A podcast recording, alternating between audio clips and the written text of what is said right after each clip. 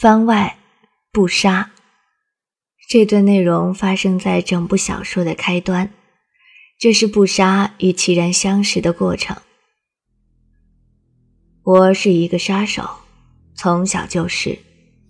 十一岁那年，我第一次杀人，师傅问我感觉，我摇摇头说：“没有，真的没有。”刀刺进人的身体，血液流出来，看着像水一般，没有一点感觉。那天我一个人跑进了深山中，他们以为我是第一次杀人，恐惧，真是笑话。我只是想把武功练好一点，杀人也容易一点。你这招使的不对。一个声音在我身后响起，我猛然一惊，因为声音离我很近，而即便是师傅，也不能离我这么近而不让我察觉。我回过头。看到一个紧缚的男孩站在不远处，阳光透过树木洒下来，落了他一身。一瞬间，站在阴暗处的我竟被晃得睁不开眼，心里却有些暖暖的感觉。我想，可能是光的关系。那天是我第一次见到齐。他走过来，接过我的刀。我明明牢牢握着的刀。便舞了起来。明明这里没有阳光，可他小小的身体舞起来，竟映得我眼中一片闪亮。一个回旋后，他停了下来，脸不红，气不喘，把刀递到我面前，微笑道：“明白了吗？你刚刚那一招，我不知叫什么，但不应该身随刀转，而是意随心转，带动刀势。”师傅说我是武林中无人能出其右的天才，同年纪的小孩没有人可能比我更厉害了。师傅显然没有见识过真正厉害的人。我接过刀，没有说一句话，转身离开。走了许久，忍不住回头，看到他仍在林间闲适而立，阳光照在他脸上，而他对着我微笑，然后说。我们也许可以做朋友。他的声音很稚气，可是脸上的表情、语气，却没有一点这样的感觉。那时的我还不知道什么是朋友，于是我头也不回的离开了。回到冷月教，教主的儿子冷玉带了一个女子回来，说是天下第一美人，叫什么没有听清。我忽然想起那男孩的脸，心想，大概只有女子才能被封为天下第一美人吧。以后我再没去过那个树林，连边缘也没踏入过。原因不是很肯定，可能是怕那晃了眼的阳光，可能是怕他一脸温和的笑容，也可能是怕他再说，我们也许可以做朋友。冷玉交给我一个在别人眼中不可能完成的任务：杀谢烟客，夺取玄武石。谢烟客人称天河大陆三大高手之一的青竹居士，我自然知道自己的武功跟他相差甚远。可是杀人并不仅仅依靠武功，杀手守则第三条：为了任务需要，必须不择手段，哪怕变成另一个人。于是我去接近谢烟客，我其实不会伪装自己。奇怪的是，谢烟客竟没有怀疑我，还待我格外的好。他有些话我听不懂，他说：“你其实跟我那徒儿很像。”但我不会管那些，我只要完成任务。所以我在他饮食中下了药，然后打斗中一刀刺入他胸口，问他：“玄武石在哪儿？”他明明快死了，可是还用很奇怪的眼神看我。我讨厌至极，提了刀便想要杀他，因为那眼神叫怜悯。师傅，一个少年的声音忽然响起，离我那么近，我猛然一惊的同时，竟有些怔悚。这种熟悉的感觉，我很清楚，眼前这个少年，便是当年林中那个说“我们也许可以做朋友”的男孩，因为世上绝找不到第二个人，能有他这样的容颜。他割开我的手，却没有看我，蹲下身抓起了谢烟客的手。谢烟客咳出一口血，说：“你别怪这个人。”他点了点头，手还把在他的脉上。既然以后你一个人，千万要保护自己，别什么事都逆来顺受。原来他叫齐然。我心中暗暗道，却不知道是哪个齐，哪个然。师傅，齐然叫了一声，却被谢烟客打断。以后师傅不在了，你肯定会被接回风之都。记得，师傅，记得一定不要任由别人欺负都不还手。别难过，师傅，我活了这么多年，也……师傅，齐然脸上竟露出苦笑，终于伸手点了谢烟客身上两个穴道，才道：“谁说过你会死了？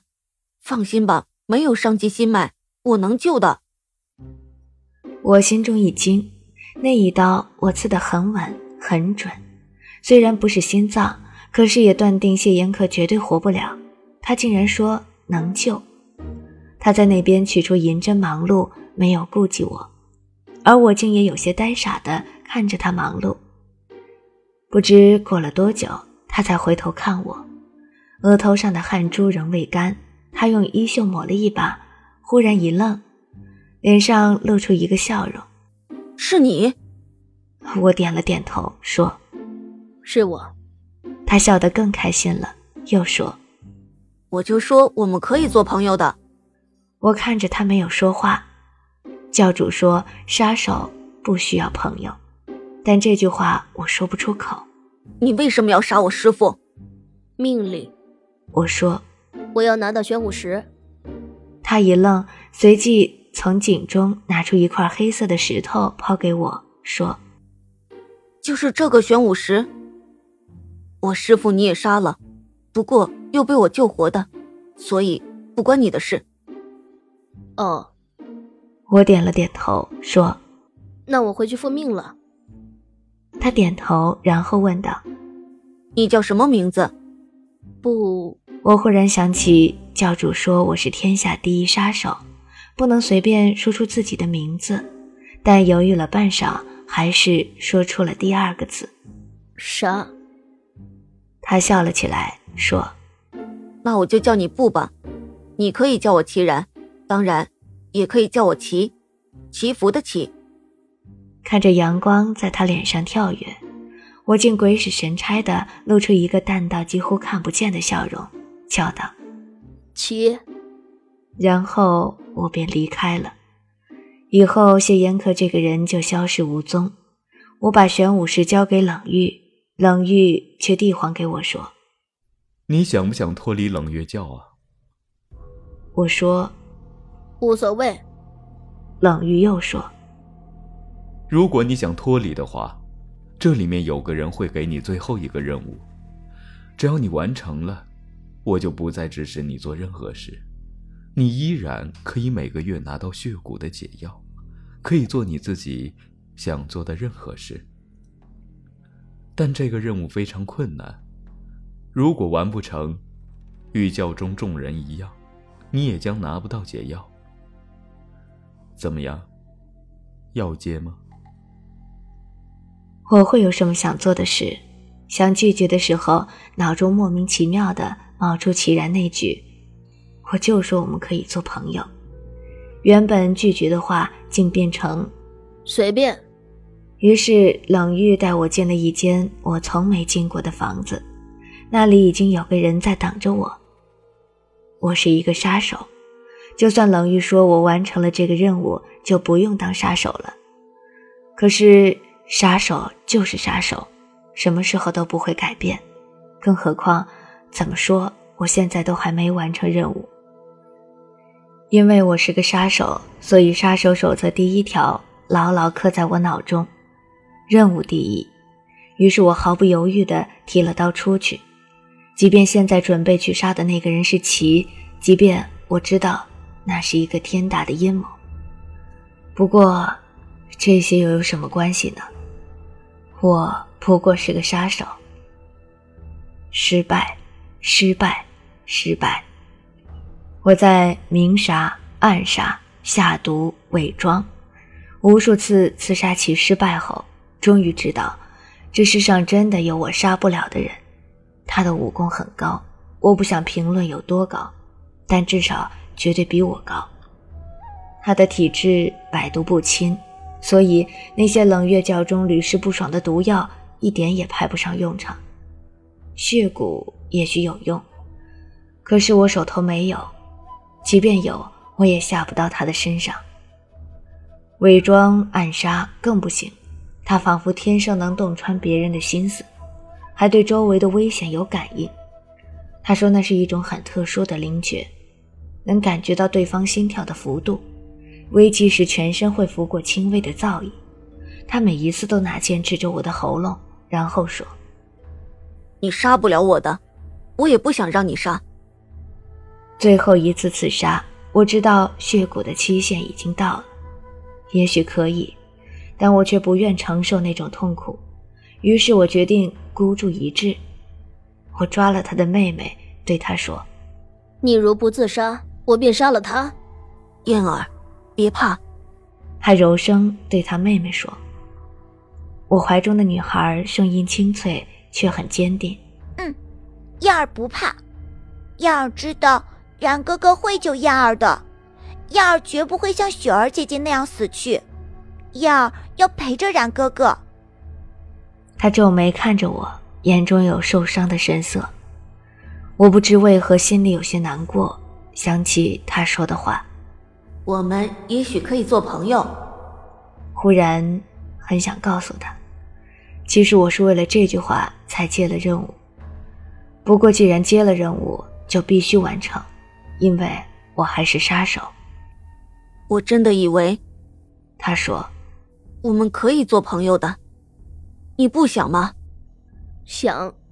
我的声音竟是脱口而出，他笑了起来，眼中受伤的神采没有了，我难过的感觉也跟着消失。忽然。颈间一痛，我诧异的看着他手中的细绳。我知道他趁我不备，把涂有药物的针扎入我身上。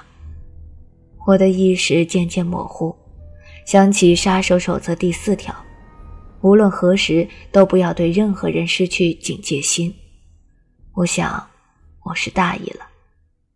我还想起我从小被药物泡打，体内又有血蛊，大部分药都对我没作用。不知道他用的是什么，还没有想完，我便倒了下去。醒来的时候，我在一间陌生的房子里，不豪华也不简陋。我盘膝坐着，手中身上插了好几根针，其就坐在我对面，身上也插了银针，离我很近，只有一手不到的距离。我摸上怀中的匕首。现在他的全副心神都集中在银针上，把手上的三枚银针也插在他自己手上，然后拿出一把匕首。我知道现在是杀他的最好时机，错过了一辈子也不可能再杀他。他反手握住匕首，脸上没有一丝犹豫，一刀割裂了他的手臂。我摸出我的匕首，不知为何有些颤抖。却还是送入了他的身体，他脸上血色褪尽，猩红的血染透了他浅色的衣服和我握刀的手，可他的表情却丝毫未变，一如开始的坚定。在我扎了银针的手臂上划了一刀，然后伤口与伤口附上。我拔出刀，他浑身一颤，血红映着他苍白的脸，我竟忽然害怕起来。我从来不知道什么叫害怕，也以为永远不会知道。可是这一刻，我竟终于明白了它的含义。我怕我完成了任务，却不知道为了什么。我怕他其实不知道我也想和他做朋友。我怕他死了，我便再也见不到那跳跃的阳光。我张了张口，却没能发出声音。一道精纯的内力灌体而入，我竟感觉体内的血骨动了起来，顺着银针的脉络到淌着血的伤口，然后消失了踪影。不，不是消失，是到了齐的体内，竟到了齐的体内。我骇然的想要惊呼，想要发泄。冷玉不是说血骨无药可解，无人可解的吗？齐重重呻吟了一声，终于撑不住满身是血的身子，向后倒去。醒来后，齐的眼睛变成了蓝色，内力也丧失了。而且他说，血骨的侵蚀性太强，他很可能活不了多久。我试了无数次，想把血骨引回来，也想回去找冷玉，可是齐说没用。他说他的血很特殊，别人即便啃那骨也是引不走的。他不会痛苦，可是同样，冷玉的药引除了发作时防止血骨吸取他的内力，并不能延长他的命。那个人如果知道，即便同样的方法也救不了齐。可惜除了我，再不会有人知道。齐说：“我们走吧，离开冰凌，否则我和你都活不了几天。”我说：“好。”然后又问：“为什么要用自己的命帮我结血骨？”他笑笑说：“因为我好不容易找到一个朋友。”那笑有些欣慰，却也有些悲伤，让我也跟着忽喜忽悲。然后说：“齐，让我一直保护你吧，我绝不会让你死，也不会让你受到伤害的。”他点点头，认真的说：“你不要再杀人了，也不要再当杀手，因为杀手没有朋友。”我忽然真的露出一个淡淡的笑容，因为我看到阳光。在其苍白微笑的脸上欢快跳跃，朋友也好，杀手也好，我是谁都没关系，只要能让我永远保护你。好。他望向风之都的方向，眼中并没有一点不舍，却有些许落寞和伤痛，然后转过身，再不回头的向那阳光下的大地走去。其是我死寂的生命中。第一个想要用生命保护的人，也是第一个把阳光铺展在我眼前不断跳跃的人。他是我第一个，也是唯一一个可以称之为朋友的人。曾经，我这么以为过。是的，曾经，我一直这么以为，也这么坚信。我们两个，也只有我们两个会这么孤单又相互扶持的走下去。直到那个狂风暴雨的黑夜，直到那个躺在悬崖下、那个满身是血却依旧睡得安然的女孩，出现在我和齐的生命中。很久以后，我才知道，其实命运的巨轮在那时候才刚刚转动。明明既定的结局，我们是谁也猜不到。那个女孩的名字。叫水冰衣。